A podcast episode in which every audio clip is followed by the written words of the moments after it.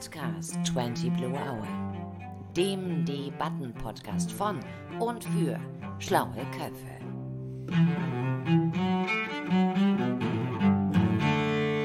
Dann sage ich herzlich willkommen zur zweiten Ausgabe des 20 Blue Podcasts. Heute zum Thema Wohnen und Arbeiten. Ein spannendes Thema, nicht nur zu Pandemiezeiten, aber gerade jetzt ähm, ein Thema, das ich im Grunde mit fast jedem täglich bespreche, egal wo ich ihn äh, treffe, meistens virtuell. Ähm, es ist schon sehr aufregend, sich mit jemandem zu einem Café zu verabreden. Ich habe jetzt im Mai neue Versuche gestartet, Menschen in Echtzeit zu treffen. Aber äh, gerade komme ich auch wieder aus einem ähm, Zoom-Meeting mit neun Menschen, fasziniert davon, dass Zoom meine Haare entgraut und ich wunderschöne schwarz-braune Haare wie vor zehn Jahren dort habe. Also es wird, gibt auch Dinge, die besser werden, wenn man sich nur virtuell trifft. Ähm, und tatsächlich ist das Thema Homeoffice, was ja ein ganz großer Begriff im Wohnen und Arbeiten ist, ähm, über den wir natürlich anfänglich sprechen wollen, äh, ein Begriff, der mich sehr lange ähm, verfolgt, denn wenn ich meine Berufsjahre zusammenzähle, habe ich mehr als die Hälfte im Homeoffice verbracht. Und als wir die Order, die gesamtgesellschaftliche Order letztes Frühjahr erhalten haben, ins Homeoffice zu gehen, ist ja bis heute so eine semi-freiwillige Geschichte, war das für mich kein Schock. Ich war ähm, tatsächlich beinahe erleichtert, dass ich ähm, mir es hier gemütlich machen könnte. Ich habe mich arrangiert, ich habe einen Teilausschnitt meines Wohnzimmers so designt, dass er jederzeit, egal wie viel Wäsche ich gemacht habe, auf der anderen Seite des Bildschirms ähm, ansehlich ist und äh, die Blumen sind gegossen. Und äh, wenn ich meine Gedanken schweifen lassen will, schaue ich aus dem Fenster und sehe die beste Ansicht von Leipzig. Soweit alles gut. Dass das aber auch eine Art Hybris äh, trägt, habe ich kürzlich festgestellt, als eine Mitarbeiterin und Freundin äh, buchstäblich über diese Wäscheberge, von denen ich eben sprach, gestolpert ist, als ich sie für ein Meeting zu mir nach Hause eingeladen habe. Und ich hatte tatsächlich in diesem Moment vergessen, dass diese Person, die ich jetzt gleich treffe, durch mein privates Chaos laufen würde. Und das hat mich unfassbar irritiert, dass ich also diesen, diese Trennung von ähm, wo wohne ich und wo arbeite ich äh, über dieses sich mieten und äh, chatten und komplett vergessen habe. Und das war auch einer der Beweggründe, warum ich dachte, Mensch, äh, den Podcast, den ich jetzt hier angefangen habe, ich möchte unbedingt über das Thema Wohnen und Arbeiten sprechen. Und da habe ich jetzt eben zwei schlaue Köpfe eingeladen, Astrid und Andreas. Ähm, Astrid äh, Du, wir kennen uns sozusagen schon sehr lange als Forscherin Astrid Nelke rund um die Belange der Arbeitswelt unter anderem unterwegs. Du hast es so schön als New Business Normal bezeichnet, über was mhm. wir gleich sprechen. Also dieser Begriff, wie wir heute arbeiten und wohnen, wie wir ähm, Zeit und Raum unabhängig uns selber organisieren können, diese Chance, die du, und da bin ich gespannt, was du gleich zu sagen hast, auch jenseits dieses Kampfbegriffs von New Work verortest. Ähm, das ist dein Thema, dein Metier. Mhm. Und ähm, ja, heute werden wir mit dir darüber sprechen, was du für unsere Arbeitswelt erwartest, worauf du uns hinweisen möchtest, worauf wir uns einstellen könnt, kannst. Du hast ja auch das Thema Coworking Spaces im Blick als Berlinerin mit Blick auf Brandenburg. Und ähm, du, Andreas, Andreas Reiter aus Wien, herzlich willkommen. Hallo, Servus. Zukunfts- und Transformationsforscher, der ähm, auf verschiedene Orte, wie du sagst, blickst und das auch als Lebensorte tust. Ähm, ich habe dich kennengelernt als jemand, der fantastische Artikel über die Stadt, ähm, wie wir sie jetzt wahrnehmen in Pandemiezeiten, ähm, so habe ich dich kennengelernt, schreibt. Und diese, diesen Blick auf Städte, auch die Vorbildstädte in Europa, von Amsterdam nach Kopenhagen über Smart Cities bis hin zu der Thematik, leben wir nicht heute und arbeiten wir nicht heute, wie wir es auch schon vor vielen hundert Jahren gehabt haben. Da freue ich mich mit dir, äh, unseren ZuhörerInnen, äh, heute ein bisschen Einblick zu gewähren. Meine Startfrage für euch, lange Rede, ich weiß, ist relativ ähm, ja, einfach. wo erwische ich euch denn? Wo sitzt ihr? Wir sind jetzt, es ist 18.17 Uhr am 22.04. Wo treffe ich euch da jetzt, Astrid? Wo bist du? Ich sitze im Thüringer Wald in äh, einem, ja klar, Homeoffice-ähnlichen äh, äh, Ding. Äh, ich bin momentan eigentlich seit äh, Pandemiebeginn, seit Anbeginn des Lockdowns, pendle ich zwischen drei unterschiedlichen Bundesländern hin und her und mhm. momentan bin ich in Thüringen. Und dort machst du äh, Fokusarbeit oder machst du auch äh, viele Meetings? Wie unterscheiden sich die verschiedenen Orte, an denen du dich aufhältst? Mm, na, also die Orte unterscheiden sich ähm, auf jeden Fall darin, wie meine Arbeitsweise aussieht, wenn ich in Thüringen bin, da ich hier tatsächlich niemanden kenne. Also ich bin hier, weil mein Mann hier arbeitet im Krankenhaus und ich hier, ich kenne hier niemanden. Das heißt, äh, die Woche Thüringen, die ich habe, ich bin immer eine Woche in Thüringen, eine Woche in Berlin und an den Wochenenden meistens dann in Brandenburg. Ähm, da bedeutet es einfach, dass ich niemanden sehe, also niemanden wirklich in echt treffe. Wenn ich in Berlin bin, treffe ich häufig auch äh, im Bereich von Netzwerk, im Bereich von auch von Kunden, dann äh, draußen beim Spazierengehen, jetzt wo das Wetter auch besser wird, treffe ich schon viele Leute, habe dann noch auch private Termine natürlich. Und hier ist es wirklich so der Ort, wo ich tatsächlich eine ganze Woche dann äh, natürlich schon ab und zu äh, ein, zwei, dreimal am Tag dann schon Zoom-Calls habe mhm. oder auch unterrichte. Also ich unterrichte momentan rein online. Aber ich habe halt einfach die für mich sehr angenehme Situation, dass ich wirklich meinen Tag so einteilen kann und nicht äh, keine echten Treffen habe, was mir in meiner Persönlichkeit sehr zugutekommt. Also mir gefällt es sehr gut, alleine im Homeoffice zu arbeiten, alleine zu schreiben, alleine mobil zu arbeiten, was auch immer ich will. Und teilst du das, Andreas? Was bist du? Wo treffe ich dich? Und Du triffst mich digital. Na, ich bin in Wien, ja. Äh, mhm. Ich sitze gerade zu Hause das ist aber äh, dem Zeitpunkt geschuldet, äh, denn es ist 18 äh, Uhr, nicht weil ich ein Beamter bin und um 18 Uhr zu Hause bin, sondern weil wir ein generell ein ab, äh, ich weiß es gar nicht mehr, ab 20 Uhr, glaube ich, ein Ausgehverbot haben äh, mhm. und das nun schon seit, glaube ich, äh, sechs, sieben Monaten. Das heißt, dass ich, ich schaue halt immer, dass ich vom Büro so zwischen 18 und 19 Uhr zu Hause bin. Ja? Mhm. Äh, auf meine Arbeitsweise bezogen sage ich, äh, mir behagt also diese ähm, ja also dieses Homeoffice überhaupt nicht. Ich mache auch kein Homeoffice. Ich bin jeden Tag im Büro. Also ich fahre. Das ist mein einziges Vergnügen, das ich sozusagen habe, ist, äh, wenn, weil ich nicht verreisen kann, ist jeden Tag mit 15 Minuten mit dem Fahrrad von meiner Wohnung ins Büro und wieder zurück. Ja, also mhm. das sind sehr bescheidene Radien, sehr bescheidene Freuden. Normalerweise bin ich in der Woche drei bis vier Tage und normalerweise, das heißt vor und nach Covid, bin ich äh, drei bis vier Tage unterwegs, ja, und äh, bin so in mehr oder weniger in Mitteleuropa unterwegs. Und äh, äh, ja, also ich bin ein Multilokalist sozusagen, ja, ich mhm. arbeite von überall her normalerweise, ob das jetzt im, in, im, im Zug ist, äh, am Flughafen, im Flieger, im Hotelzimmer, also immer, wenn ich unterwegs bin, natürlich zwischendurch halt meine äh, äh, Workshops oder Vorträge und so weiter habe. Das heißt, ich bin gewohnt, von überall her zu arbeiten. Und wie gesagt, seit ja, also ich, mein, mein letzter, mein letzter Ausbruchsversuch war äh, im, äh, ich würde sagen, im September, ja, und seitdem bin ich eigentlich wieder so im Hofgang, ja, in, in Wien, ja. Also, äh, ihr, ihr hört an meiner, an meiner, an meinen Interpretationen, dass ich wie wahrscheinlich viele nicht sehr glücklich bin mit dieser äh, Situation. Ja, das ist äh, tatsächlich einer der ähm, interessanten Aspekte, die ich ja auch mit dir, Astrid, schon mal so ein bisschen besprochen habe, es gibt wahre Fans des Homeoffice mhm. und der jetzigen Freiheit, sich seinen Arbeitsplatz, sofern er sich räumlich ähm, sicher verhält, aussuchen zu dürfen. Also du machst es, du springst ja von verschiedenen privaten Punkten ähm, ne, in deinen verschiedenen Lokalitäten, die mhm. aber wahrscheinlich alle dir gehören.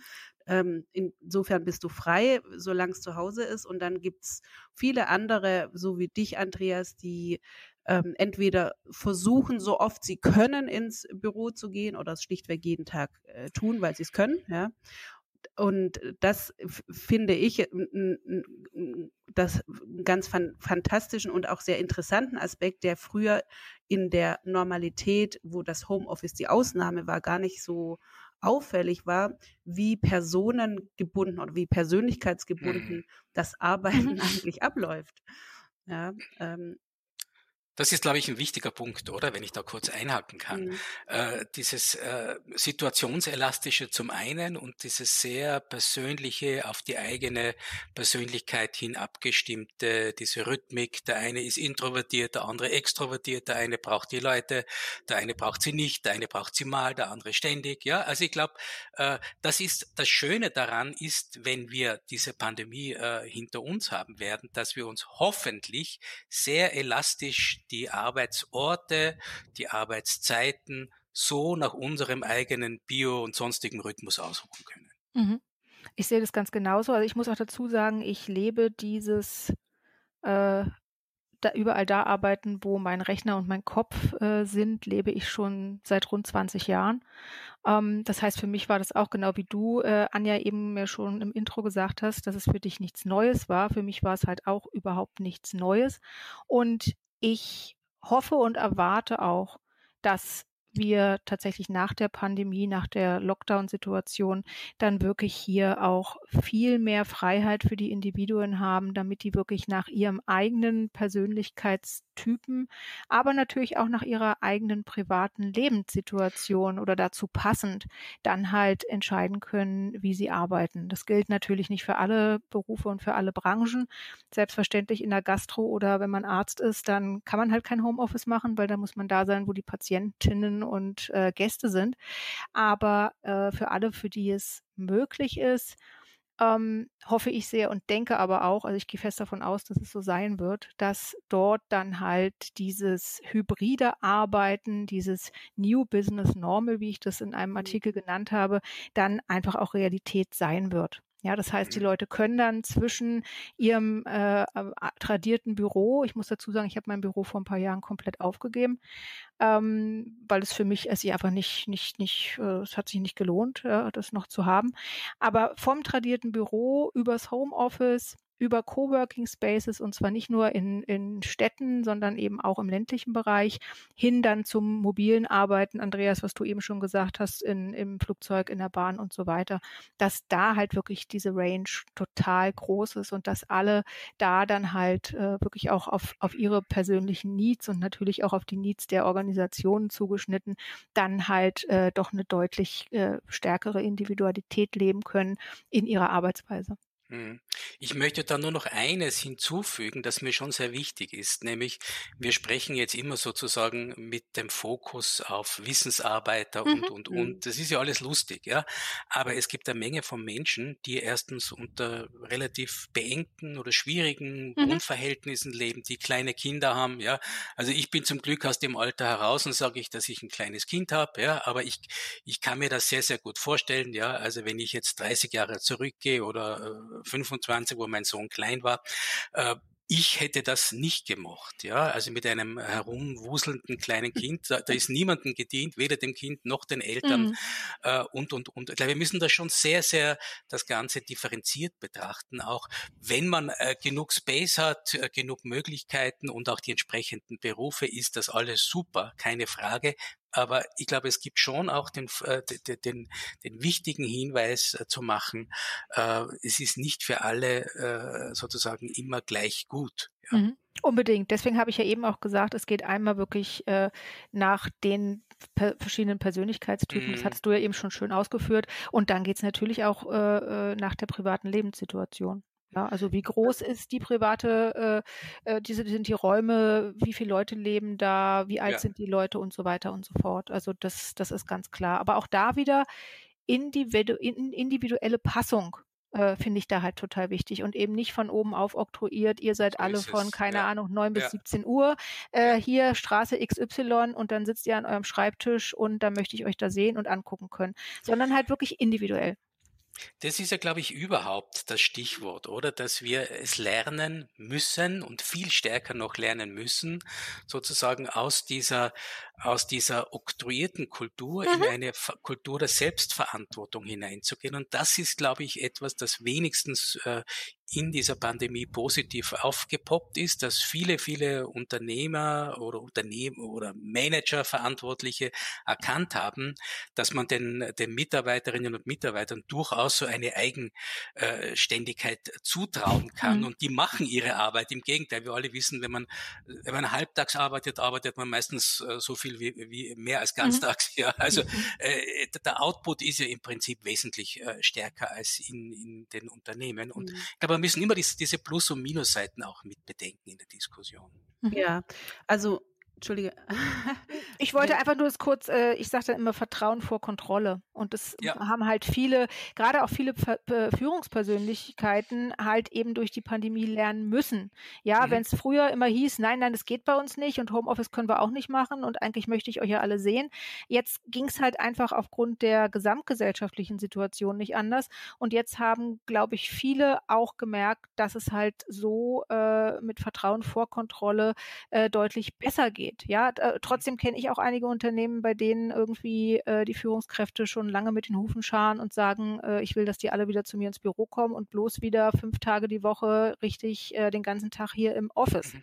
Mhm. Ja, also äh, sowas gibt's auch. Ich denke, es ist ganz, ganz wichtig, dass hier ähm, einfach die Führungskonzepte nochmal überdacht werden und die Führungskonzepte wirklich an diese hybride Arbeitsweise angepasst werden. Also ich denke, das wird auch mhm. wissenschaftlich, aber eben auch praktisch ganz spannend werden. Ja, und auch an die nächsten oder heranwachsenden Generationen. Also Unbedingt. Diese, diese YZs, die natürlich mhm. ein ganz anderes äh, äh, Arbeitsverhalten, andere Erwartungen und andere Werte äh, in, in der Arbeitswelt und in, im Leben überhaupt mhm. haben. Ja. Mhm. Mhm. Und denen es ja auch viel wichtiger ist, tatsächlich äh, was zu machen, was ihnen Spaß macht und wo sie ja. gewertschätzt werden. Und dann arbeiten sie gerne auch nur 25 äh, Stunden in der Woche und eben nicht äh, wie andere früher irgendwie 60 bis 80 mhm. Stunden. Mhm. Und da müssen sich Führungskräfte aber auch erstmal dran gewöhnen. Also ich merke das bei Kunden, manche sind dann ganz entsetzt. Also ich habe mal einen Anruf gekriegt von einem, der hat mir erzählt, er wird so, würde so gerne die 24-Jährige äh, gerade von der Uni frisch einstellen, aber die hat ihm dann im Vorstellungsgespräch einfach gesagt, sie arbeitet nur 25 Stunden und er hat sich dann erst nicht getraut zu fragen, warum das denn so ist, weil darf man ja auch nicht, hat sie Kinder, hat sie irgendwie pflegebedürftige Angehörige. Die hat ihm das ganz offen gesagt. Sie hat gesagt, sie lebt in, einer, toll, ja? in der Einliegerwohnung bei ihren Eltern und hat sich vor drei Monaten einen jungen Hund gekauft und um den, um den will sie sich kümmern. Und da hat der zu mir gesagt, was soll ich denn jetzt machen? Da habe ich gesagt, stellen Sie die Frau ein. Machen Sie bloß nichts falsch, stellen Sie diese Frau ein und schauen Sie, wie Sie die anderen, die anderen Stunden, die da noch on top kommen, ja, vielleicht ja. noch mit einer anderen, äh, mit einem anderen Menschen dann äh, covern. Hat er hinterher gemacht, war total zufrieden und glücklich und hat sich super darüber gefreut, dass jetzt, wenn einer im Urlaub oder krank war, die andere dann halt übernehmen konnte. Ja, aber das ist ja. ein Umdenken. Ja, ja, und das ist, glaube ich, auch ähm, ein interessanter Aspekt. Wohnen und Arbeiten gibt es einerseits sozusagen dieses Vorurteil, alles verschmilzt. Ich höre ja nie auf zu arbeiten und ich kann mich sozusagen nicht lösen von meiner mhm. Arbeit, Stichwort Work-Life-Balance. Und auf der anderen Seite genau die gegenläufige Entwicklung, dass man sagt, nein, nein, also mein Job muss zum Leben passen, nicht andersrum. Genau. Ähm, und ich möchte eigentlich einen Job haben, den ich räumlich und zeitlich unbegrenzt machen kann, weil tatsächlich, was ich zwischen Meetings mache, ist doch am Ende egal. Und mhm.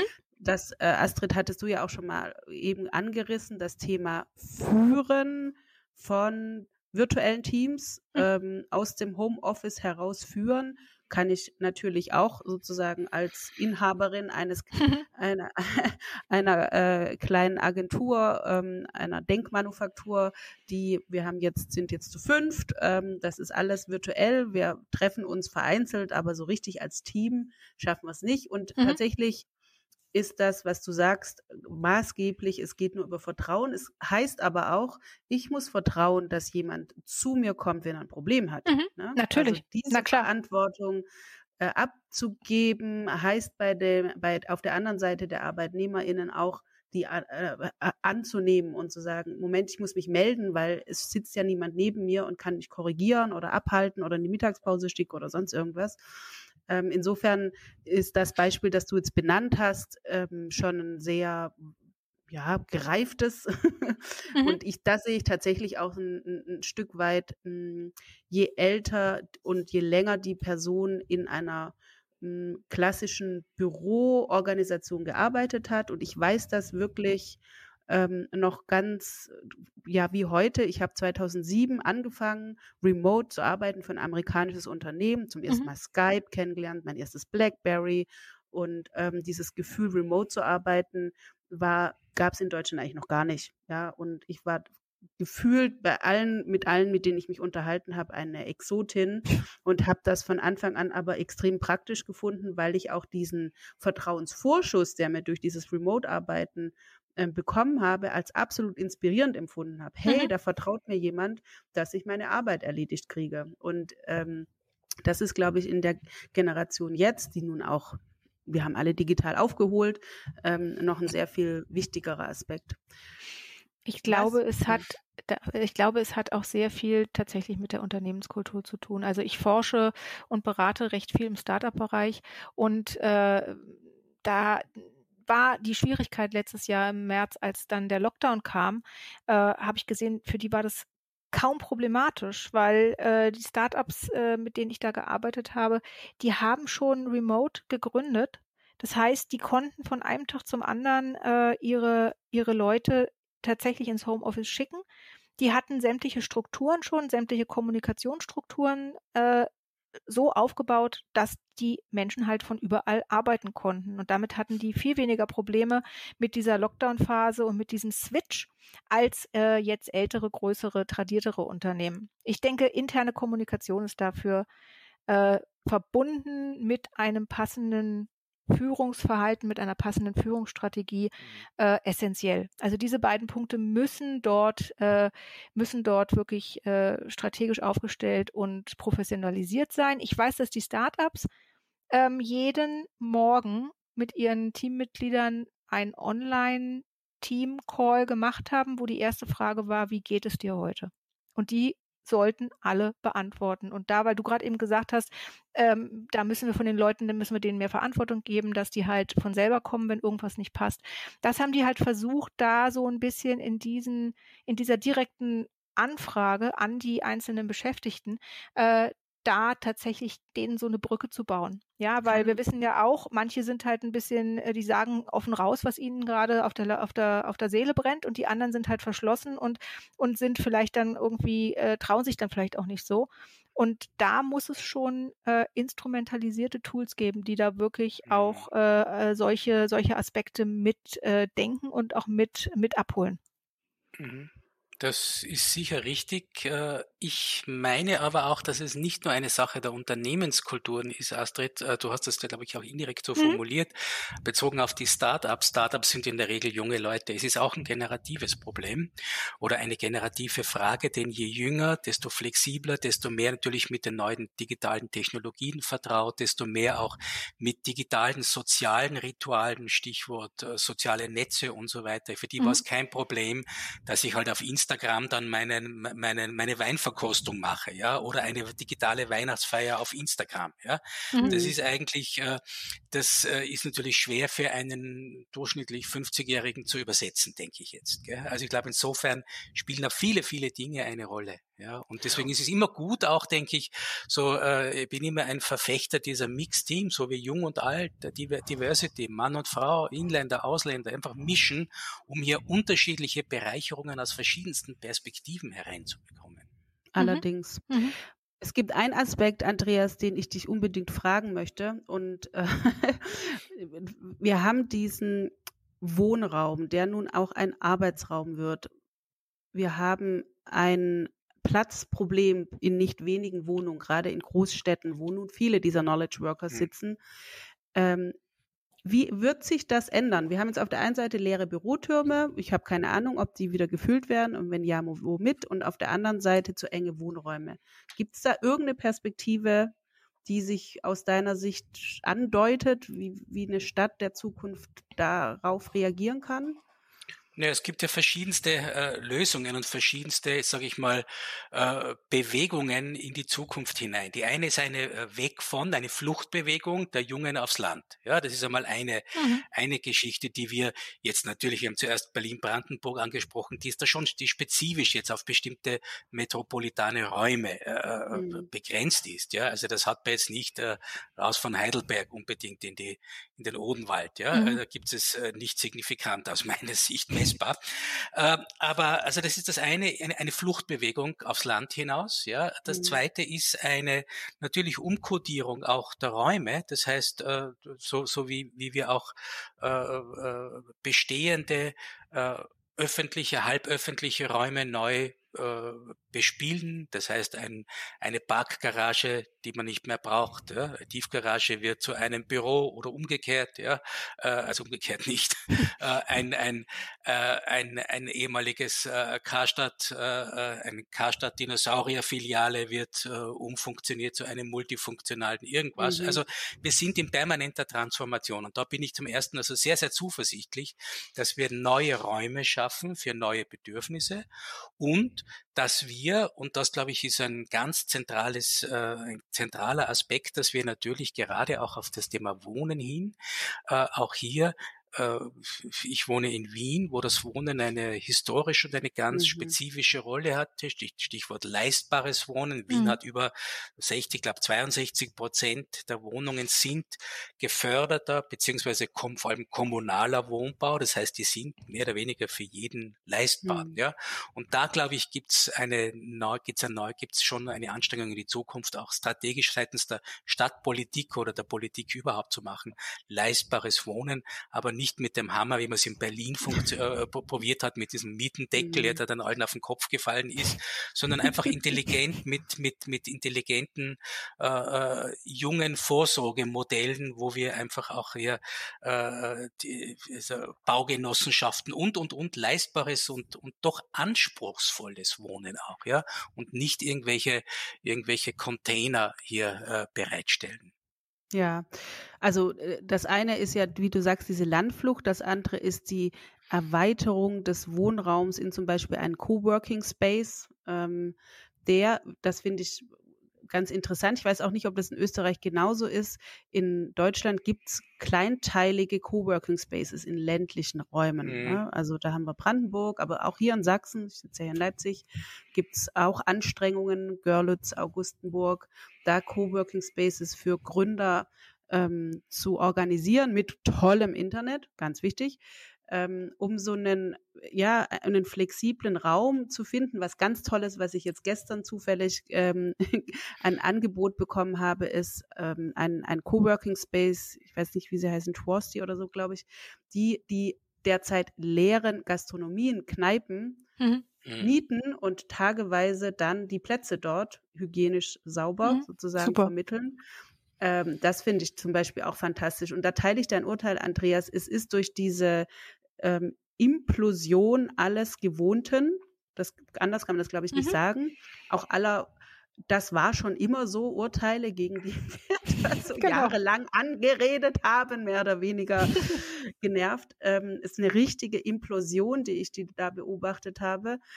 Äh, Tabula rasa. Also jetzt kann man komplett neu denken und ich finde wirklich vor allem dieser Bereich, wie verhalten wir uns, wie wohnen und arbeiten wir. Und das ist ein, überhaupt kein neues Konzept. Also wenn ich auf dieses Konzept schaue, schaue ich auch als die Kunsthistorikerin und Politologin drauf, die vor, was weiß ich, 15 Jahren ist es jetzt auch schon her, über äh, moderne Städtebau Le Corbusier berichtet hat, die ja auch schon sehr schematisch, aber ähm, auch sich schon sehr viele Gedanken darüber gemacht haben, wie das moderne industrielle Arbeiten und das Wohnen so zusammenpassen, dass der Mensch sich wohlfühle unfassbar komplex teilweise und auch nicht durchführbar, aber im städtebaulichen Sinn hat das ja immer eine Rolle gespielt. Wie, welche Rolle äh, nimmt dieser Wohnarbeitswiderspruch, diese Dichotomie ein, jetzt schmilzt zusammen, geht wieder auseinander, da ist echt viel in Bewegung, ne? Mhm. Also. Ja, ich meine, das ist ein generelles äh, Phänomen der digitalen Transformation, dass wir aus meiner Sicht drei so Stoßrichtungen haben. Das eine ist das, was wir jetzt auch schon öfter angesprochen haben, diese Hybridisierung. Ja? dass alles mhm. ineinander fließt. Das heißt, Wohnen und, äh, äh, Wohnen und Arbeiten, Mensch und Technologie, Stadt und Land, äh, Online und Offline, also analog, virtuell, alle, also diese flüssige Moderne, wie es mhm. Soziologen mhm. nennen. Ja? Mhm. Alles, was fest war, wird flüssig. Ja, das ist einmal das eine. Äh, das zweite ist das Temporäre. Du hast angesprochen, diese Gastronomiebetriebe, die leer stehen, die jetzt kurzfristig mhm. umfunktioniert wurden werden. Das haben wir in Österreich oder anderswo ja auch schon sehr, sehr lange, sehr lange jetzt in dieser Pandemie eben Hotels, ja, leerstehende Hotels, die für mhm. Distant Learning zum Beispiel oder für ja, ähm, eben Deutschland auch, ja nicht so ja, innovativ. Ja. ja, aber gut, macht ja nichts. Ähm, äh, dafür, oder oder äh, selbst äh, ein, ein, also ein Anbieter wie TUI, der in seinen leerstehenden Ressorts auf Mallorca sowas wie Workation äh, mhm. eingeführt hat. Die sagt, okay, es gibt Leute, die wollen, die brauchen, sind jetzt drei, drei, drei Wochen am Stück an einem Projekt, äh, äh mit einem Projekt unterwegs. Das könnten sie doch statt irgendwo im verregneten Paderborn, im sonnigen, äh, keine Ahnung, Palma machen, ja, und in mhm. unserem Ressort. Ja, ähm, also diese, diese temporären Aspekte äh, sind der zweite Aspekt. Und der dritte ist aber, und darauf ähm, äh, lege ich persönlich immer sehr, sehr starken Wert, ist, je, digital, je, je digitalisierter und virtueller unsere Welt wird, desto wichtiger wird die Bedeutung des physischen Ortes. Ja, also die Ortlosigkeit auf der einen Seite, die bringt ja mit sich, dass wir diesen physischen, ja, fassbaren, angreifbaren Ort, mhm. dass der, dass der an Bedeutung zunimmt. Das heißt, alles, was eine wirkliche große äh, Bedeutung hat, das heißt Placemaking, ein Ort, der wirklich, wow, das ist toll, ja, ob das jetzt ein privater, persönlicher oder ein äh, öffentlicher Ort ist, der zieht Menschen an, weil wir dieses Bedürfnis auch haben, ja. Ja, ja. Und dieser, dieses Bedürfnis, dieses ähm, sich treffen wollen, ist ja auch ein urmenschliches Bedürfnis. Mhm. Wenn ich über virtuelle, virtuelle Kommunikation beispielsweise spreche, sage ich auch immer, wir suchen das Lagerfeuererlebnis, ja, ja, wo wir genau. uns alles erzählen. Ja. Ähm, und das ist ja im Grunde auch dieses alte Zünftehaus mhm, oder genau. die alte Werkstatt, wo der Handwerker und oben die Großeltern und ähm, absolut. Ja. Das, das finde ich schon auch ganz spannend. Und dann haben wir diese durch die digitale Transformation habe ich manchmal einen Eindruck, genauso wie über den Aspekt Nachhaltigkeit, das sprengt jetzt den Rahmen, aber auch dort haben wir eigentlich einen, einen Rückgriff, Bewegung auf gute alte Dinge. Also es gibt auch eine Art der Reduzierung plötzlich wieder. Das finde ich total mhm, interessant. Mhm. Bestimmt aber, schon, ja. ja. Ja, ja. Kann man sicher auch die, die, die, die historische Schleife ziehen, oder? Mhm. Alles, was so, das eine hat mit der Industrialisierung zu tun, diese künstliche Trennung zwischen Arbeiten mhm. und Wohnen. Logischerweise, wenn ich, wenn, als die Fabriken aufgepoppt sind im 19. Jahrhundert, oder hat man das getrennt? Und in einer smarten Gesellschaft und Wirtschaft ist das ja obsolet, braucht man es ja nicht mehr, oder? Kann man ja überall äh, sozusagen gesund leben und arbeiten. Und das andere ist sicherlich auch diese, dieses Reuse-Thema, ja, äh, genau die Dinge nachhaltiger zu nutzen, wieder zu nutzen, ja, in den Kreislauf mhm. zurückzuführen. spannend, ja. Mhm. Das haben wir ja schon seit ein paar Jahren gesehen. Ne? Also ja. wenn man sich ja. mal die Auflagenzahlen von Landlust zum Beispiel anguckt, ja, oder auch äh, entsprechend, äh, es gibt ja verschiedene Anbieter, die wirklich auch damit werben, die mhm. guten alten Dinge äh, mhm. zu verkaufen. Ja, äh, zu sehr günstigen Preisen bekanntlich, oder? Ja, sehr, sehr, sehr Dinge. günstig.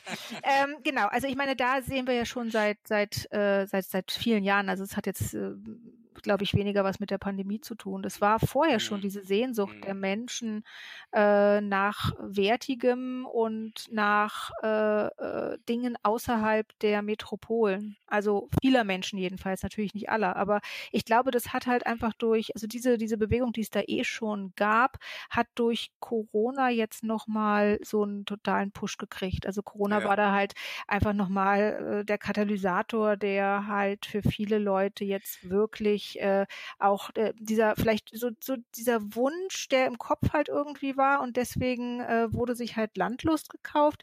Dieser Wunsch hatte jetzt plötzlich äh, oder kann jetzt plötzlich durch äh, alles, was die Pandemie, Lockdown-Situation halt jetzt hier auch für Möglichkeiten, für disruptive Möglichkeiten in den Arbeitsweisen ähm, dort äh, ermöglicht und, und gemacht hat, kann jetzt tatsächlich oder besteht tatsächlich eine reale Möglichkeit, diesen Wunsch aus Landlust dann auch im eigenen Leben ja. wirklich zu leben. Also wenn ich es sehe, wenn ich, wenn ich mal in Berlin bin, ich muss dazu sagen, ich bin momentan am am wenigsten gerne in Berlin von meinen drei Orten. Mhm. Ähm, aber wenn ich mal in Berlin bin und äh, aber auch wenn ich nicht in Berlin bin und mit halt Freundinnen, Freunden, Netzwerkpartnerinnen äh, aus Berlin spreche, also ich muss ganz ehrlich sagen, wenn ich das dann so anspreche, weil viele wissen ja, wie ich lebe, und wenn ich das so anspreche, ich bekomme ganz, ganz oft, also eigentlich von fast allen, zumindestens die Aussage, darüber habe ich schon nachgedacht, bis hin, ich habe mir auch schon was gekauft, ich bin schon halb auf dem Land oder ich plane es oder ich wandere sowieso aus Deutschland aus.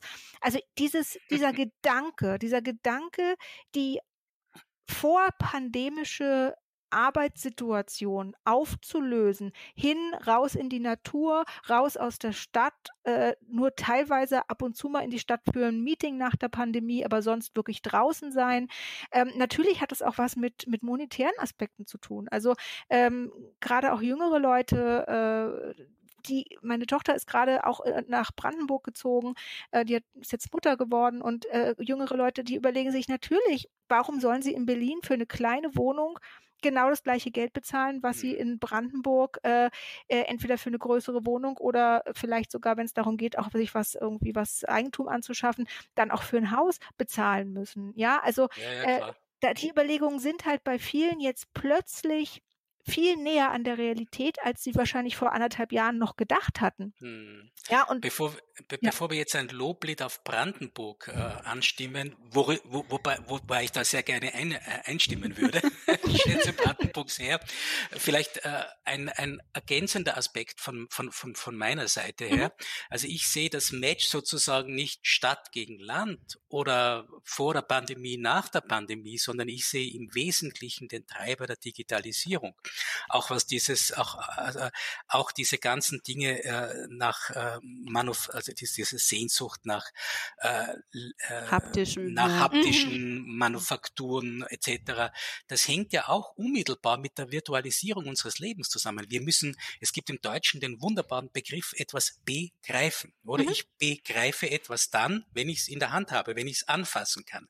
Jetzt wird mhm. aber alles zunehmend digitalisiert, unser Konsum denkt mal einfach, wie wir vor 30 Jahren äh, noch Musik gehört haben. Man hat sich eine CD gekauft oder eine Schallplatte früher. Ja, es war mhm. habt in, in der Hand. Mhm. Ja, dann heute äh, streamt man was, Spotify, was immer. Ja, also es wird alles in, geht alles in die oder oder es gab äh, glaube, vor gar nicht so langer Zeit gab es noch Videotheken, oder? Also immer, ja.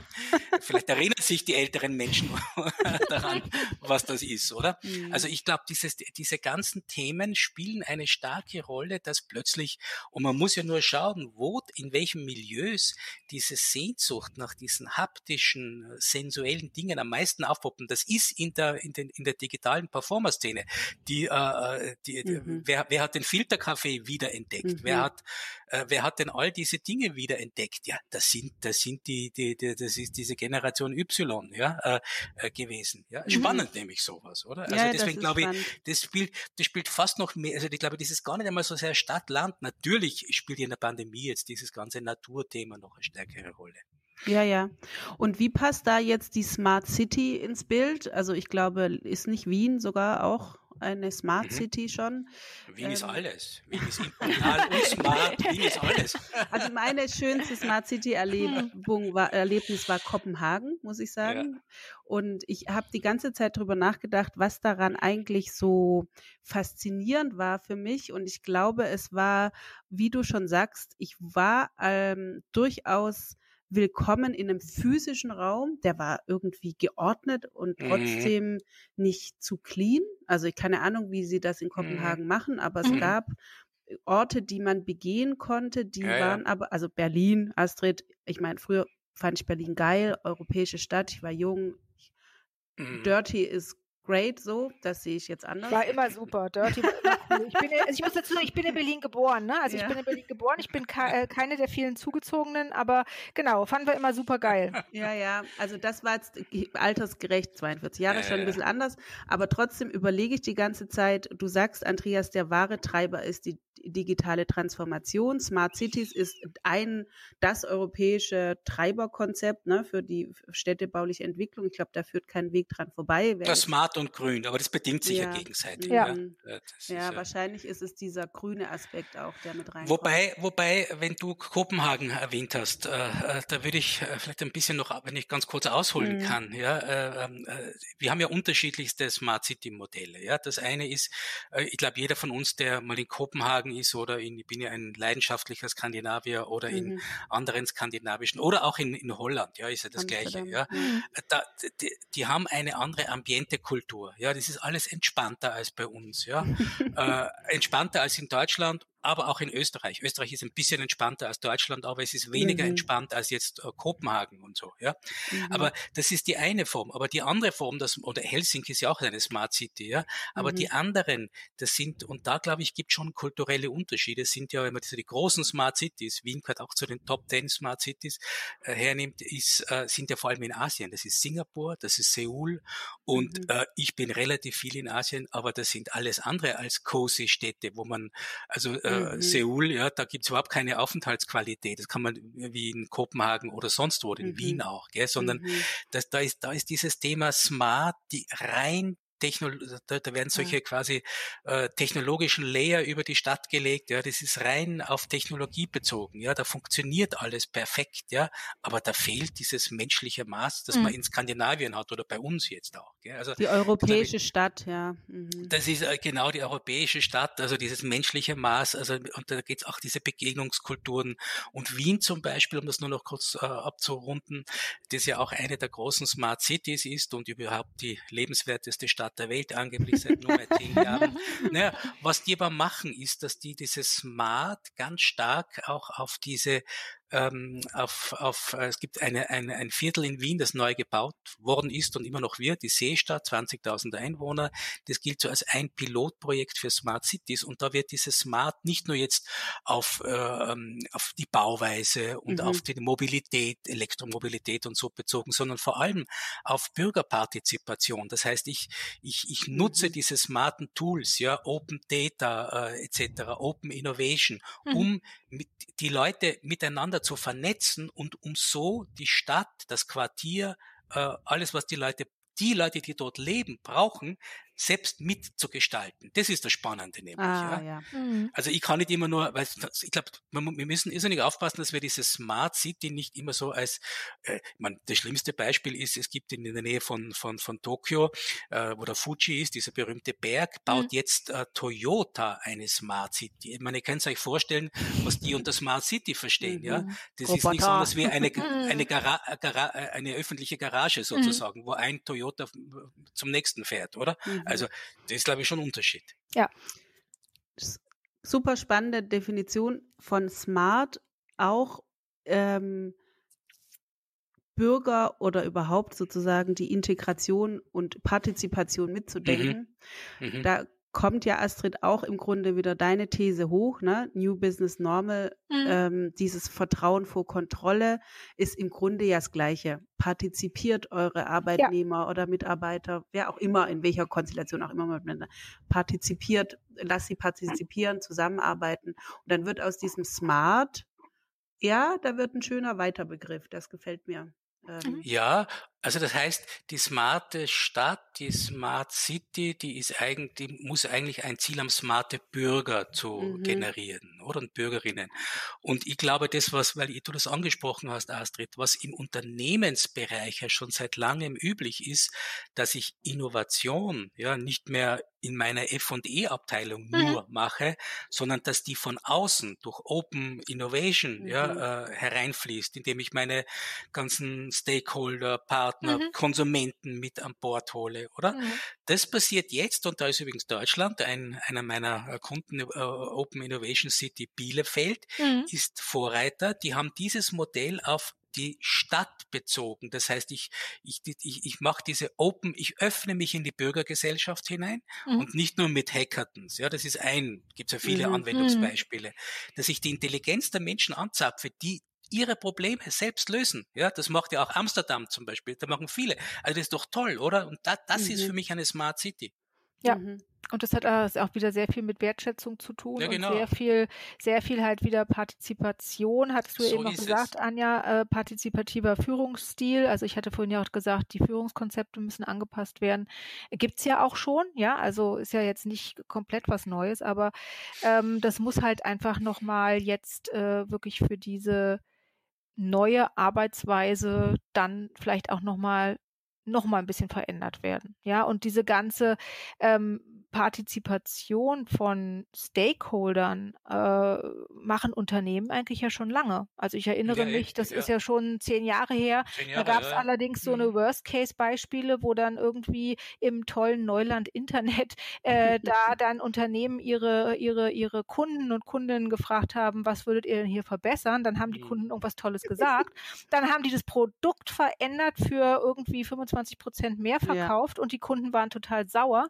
Jetzt haben sie es ja gelernt, dass man halt solchen äh, äh, partizipativen Mitwirkerinnen dann eben auch was natürlich dafür gibt, ein Benefit, dass sie einen Benefit haben, dass die nicht einfach ihr Know-how oder auch ihr Know-why mhm. da reinstecken und das Unternehmen in dem Augenblick dann da dann den Gewinn abgreift. Und genauso wird es aber auch in, bei dem Thema Smart City, Smart Village übrigens, wenn ich jetzt wieder auf Brandenburg zu sprechen kommen darf. Ja? ja also äh, Wiesenburg ja. und Bad Belzig zusammen sind ja, eine Smart Village äh, Region, gefördert äh, mit EU-Geldern. Das ist ganz, ganz mhm. spannend. Und da passiert halt genau dasselbe. Ja, also da geht's halt auch genau darum. Und da wird halt auch, ist natürlich immer unter Pandemiebedingungen jetzt nicht so ganz einfach wegen der nicht mhm. räumlichen Zusammenkunft oder der Möglichkeit zusammenzukommen. Aber da wird halt auch ganz viel probiert oder versucht, mhm. die äh, die Bewohnerinnen und Bewohner, die Stakeholder äh, dort eben dazu zu kriegen, dass sie sich damit einbringen, weil nur so kann es dann halt äh, einfach auch eine für alle äh, verbesserte Lebensqualität dann daraus mhm. entstehen. Und das finde ich total spannend. Und ich glaube, das geht im ländlichen Raum genauso wie in den, in den großen Städten oder auch in kleineren Städten. Ja, ja, der Unterschied ist vielleicht nur, dass im ländlichen Raum muss diese, äh, sagen wir mal, muss diese Community induziert werden. Die muss, äh, die ist äh, in den Städten passiert das von selbst sozusagen, ja, dass mhm. sich Leute treffen, dass sich kreative Milieus bilden. Im ländlichen Raum und das ist der riesige Unterschied zu dem, was wir vor 25 Jahren hatten. Ich kann mich erinnern, als äh, ich hatte gerade mein Büro eröffnet und da war der erste Hype des Internets damals mhm. in den 97 96, 96 mhm. und da hat es in der EU-Kommission äh, geheißen, ja, jetzt, haben, jetzt, jetzt wird, wenn alles Teleworker hat das damals noch geheißen, Genau, ja. Teleworker. das ist ein furchtbarer Ausdruck, oder? Ist, okay. Äh, und in Europa gibt es dann in ein paar Jahren gibt's dann Millionen von Teleworkern. Mhm. Ja? ja? Nichts ist passiert. Warum? Weil da man hat sich dann vorgestellt, ja, da sitzt irgendein einsamer Kreativer in Brandenburg und das ist ja super und der kann dort von dort arbeiten. Das hat er aber nicht gemacht. Warum? Weil dem die kritische Masse Masse der anderen gefehlt hat. Die, die Kreativen und jeder, äh, gerade in diesen Milieus brauchen, man braucht einander, oder? Und äh, äh, jetzt ist es, jetzt ist es gelungen, ja, äh, durch, äh, durch solche Co-working mhm. und Co-living-Konzepte, mhm. da zieht nicht einer nach Brandenburg oder eine Familie, sondern da ziehen dann gleich zehn und zwanzig und da gibt's dann Communities und die Kinder mhm. spielen miteinander ja. und die Mütter und, und die so weiter. Die Co-Dörfer, die wir da haben. Die Co-Dörfer genau. gibt's hier in mhm. Brandenburg auch, genau. genau. Also das heißt, da entsteht eine Agglo das ist das, was wir in der Ökonomie Agglomerationsökonomie mhm. nennen, also äh, äh, äh, kritische äh, Masse an, an, an Betrieben, die sich gegenseitig und an Menschen, die sich gegenseitig befruchten. Und das ist der Riesenunterschied zu früher. Ja. Ja, ja, mhm. ja. Das ist auch ein ganz interessanter Aspekt. Ich habe nämlich auch schon zwei Dorfexperimente hinter mir und sie sind genau daran gescheitert. Ja, genau. Ja, kann ich mir gut vorstellen. Ja, ja. Und wenn ich aber darüber, das ist auch vielleicht eine schöne Abschlussfrage an euch, wenn ich nämlich darüber nachdenke, okay, was mache ich in zehn Jahren? Na, die übliche Frage, dann sind die Kinder aus dem Haus. Das heißt, ich bin ähm, tatsächlich räumlich sehr flexibel. Und es gibt schon bei mir, die auf dem Dorf geboren ist, eine eine Vision, dass ich äh, auf einem Dorf mit See um die Ecke, ganz wichtig, weil ich super mhm. gerne schwimme, und einem großen ähm, Arbeitszimmer, das nicht zu weit weg ist von, äh, von einem ähm, ja, Mittel- oder Großstadt. Ähm, das äh, habe ich schon sehr stark als Vision und, und das wollte ich euch jetzt vielleicht zum Abschluss nochmal dieses unfassbar spannenden Gespräches fragen. Habt ihr so eine Vision in zehn Jahren? Bin ich, wo ich jetzt bin? Mache ich es genauso oder habt ihr da ja, Dinge, die ihr seht, anders machen zu wollen? Andreas. äh, ja, ähm, Also ich, ist gute Frage. Also ich sehe mich nicht auf dem Land. Ja, ich muss sagen, ich lebe in Wien. Ich komme ursprünglich aus Tirol und ich hatte 20 Jahre meines Lebens einen Berg vor der Nase. Ja, und ich habe, ich habe nichts mehr gehasst als diesen Berg vor meiner Nase. Ja, und diese mangelnde, diese mangelnden Horizonte zu sehen. Ja, und dementsprechend ticken natürlich auch viele Menschen dort. Ja, das muss man auch dazu sagen. Das heißt, ich bin absolut ein, ein, ein Landflüchtling mhm. und ich bin in der, ich brauche eine Großstadt. Ja, ich brauche dieses Vibrierende. Aber ich brauche in der Großstadt natürlich diese hybriden Rückzugswelten und ich schätze mich ja sehr glücklich. Ich bin, wo ich hier wohne, ich wohne relativ und quasi fast im Zentrum Wiens und wir haben eine wunderbare Dachterrasse hier, Innenhof, mhm. also äh, äh abgeschottet von dieser Außenwelt quasi und das ist für mich Luxus. Das ist so diese, diese hybriden Formen, ja, also Rückzug, aber ich gehe raus auf die Straße und habe dieses pulsierende Stadtleben. Toll. Astrid? Ich bin genau das äh, konträre Beispiel, glaube ich. Ähm, also eigentlich, aber das, was, was ich ja jetzt auch schon lebe, äh, kann ich mir gut vorstellen, auf jeden Fall weiterzuleben, vielleicht nochmal ergänzt durch irgendetwas, äh, einen Ort, äh, wo mehr in der Nähe ist und äh, wo äh, ja, vielleicht auch im Ausland irgendwie auch noch so, mhm. ein, so, ein, so ein Anlaufpunkt. Also ich kann mir gut vorstellen, äh, natürlich irgendwie in Berlin verhaftet zu sein, weil ich habe drei Kinder und jetzt auch schon einen Enkel da und das mhm. ist ganz klar. Ähm, dann äh, meine kleine Oase in, in Brandenburg äh, werde ich auch sicherlich nicht aufgeben, aber dann mhm. ähm, tatsächlich in zehn Jahren, ja, kann ich mir gut vorstellen, dann irgendwo noch aufs Meer zu gucken. Also auch so ein Dreiklang, aber eben dann nicht Thüringen. Ich wechsle, ich verwechsel Thüringen dann oder ich, ich, ich tausche Thüringen, Thüringen dann. am Meer. Ja. Thüringen, ja, ich tausche Thüringen dann gegen eine, ein, irgendeinen schönen Ort am Meer. Wo es nicht zu heiß ist. Also nicht so dieses typische, keine Ahnung, äh, irgendwo, wo es heiß ist. Ich habe gehört übrigens noch zu unserem Thema, äh, das hatte Andreas ja vorhin gesagt, habe ich vergessen zu sagen, finde ich ganz spannend. Madeira ist momentan so der äh, Holy Shit Place für, für, für äh, hybride Arbeiter. Also die haben da wohl Coworking Spaces eingegangen und die versuchen die Leute hier aus, aus ganz Europa quasi, äh, die vor der Pandemie flüchten, ihre Projekte gerne im schönen, warmen äh, äh, Madeira zu machen. Da gibt's ganz viele Angebote. Also Aha. ganz spannend. Na, wer weiß, vielleicht mache ich meine Podcasts auch irgendwann von Madeira. Das ja. war auf jeden Fall ein toller Talk zum Abend. Äh, noch scheint mir hier die Sonne rein. Das ist wunderbar. Und ich habe viel gelernt und jetzt irgendwie auch eine, eine schöne Vision, weil mir dieser, diese Neubesetzung des Begriffes Smart in diese partizipatorische Richtung, der dann ähm, ja auch in, ins Wohnen und Arbeiten und überhaupt Sein übergeht, total gut gefällt. Ich habe euch als schlaue Köpfe bezeichnet, wie ja viele Mitglieder unserer Expert Community und das nehme ich mit. Also mein Smart, mein Schlau ist genauso holistisch, wie wir es heute besprochen haben. Und ich denke, das habt ihr zwei auch ganz toll gezeigt. Ich hoffe, für euch war es ja auch spannend und aufschlussreich und natürlich für die Zuhörerinnen und Zuhörer, die uns bis hierhin begleitet haben. Macht's gut und bis bald. Und schon ist sie vorbei und schlägt in 30 Tagen wieder. Die blaue Stunde. 20 Blue Hour gibt es überall dort, wo es gute Podcasts gibt und natürlich bei uns auf 20.blue. Also schreibt, liked, shared oder abonniert uns und bis bald.